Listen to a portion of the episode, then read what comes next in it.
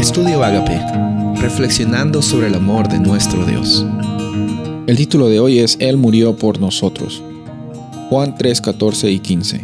Y como Moisés levantó la serpiente en el desierto, así es necesario que el Hijo del Hombre sea levantado, para que todo aquel que en él cree no se pierda, mas tenga vida eterna. En estos días hemos estado enfatizando la realidad, es una realidad, de que Jesús murió para beneficio de la humanidad. Hemos visto la realidad también del el carácter de Dios. No fue una reacción, ya estaba en el plan de salvación. Tanto es el amor de Dios, tanto es la misericordia de Dios, que en el plan de salvación ya había sido establecido antes incluso de la fundación de la creación de este mundo.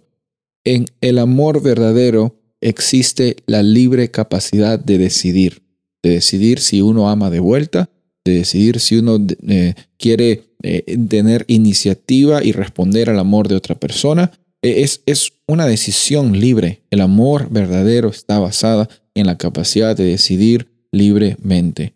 Lastimosamente, nuestros primeros padres decidieron por una realidad egoísta y eso causó de que el pecado esclavizó a la humanidad.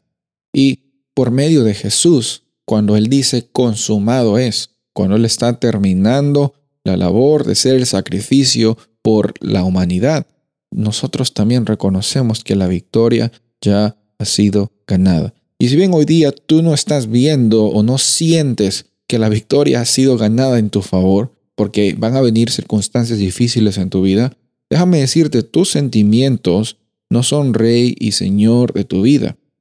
Cristo es el Rey Señor de tu vida. Los sentimientos van a venir y se van a ir, pero la realidad, lo que queda, invirtamos en lo que queda, en lo que, en lo que perdura, que es la realidad de Jesús llamándote como un hijo, una hija de Él.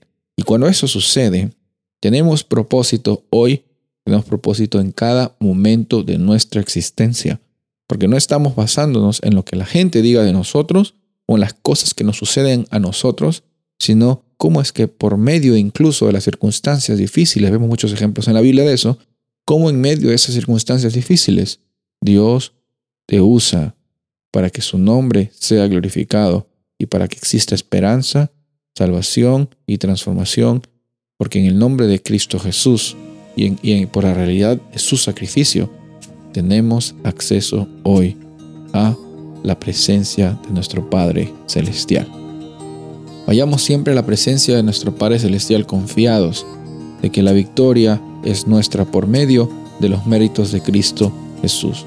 Y hoy día como victoriosos tenemos la oportunidad también de compartir esa victoria a las personas que están alrededor nuestro. Soy el pastor Rubén Casabona y deseo que tengas un día bendecido.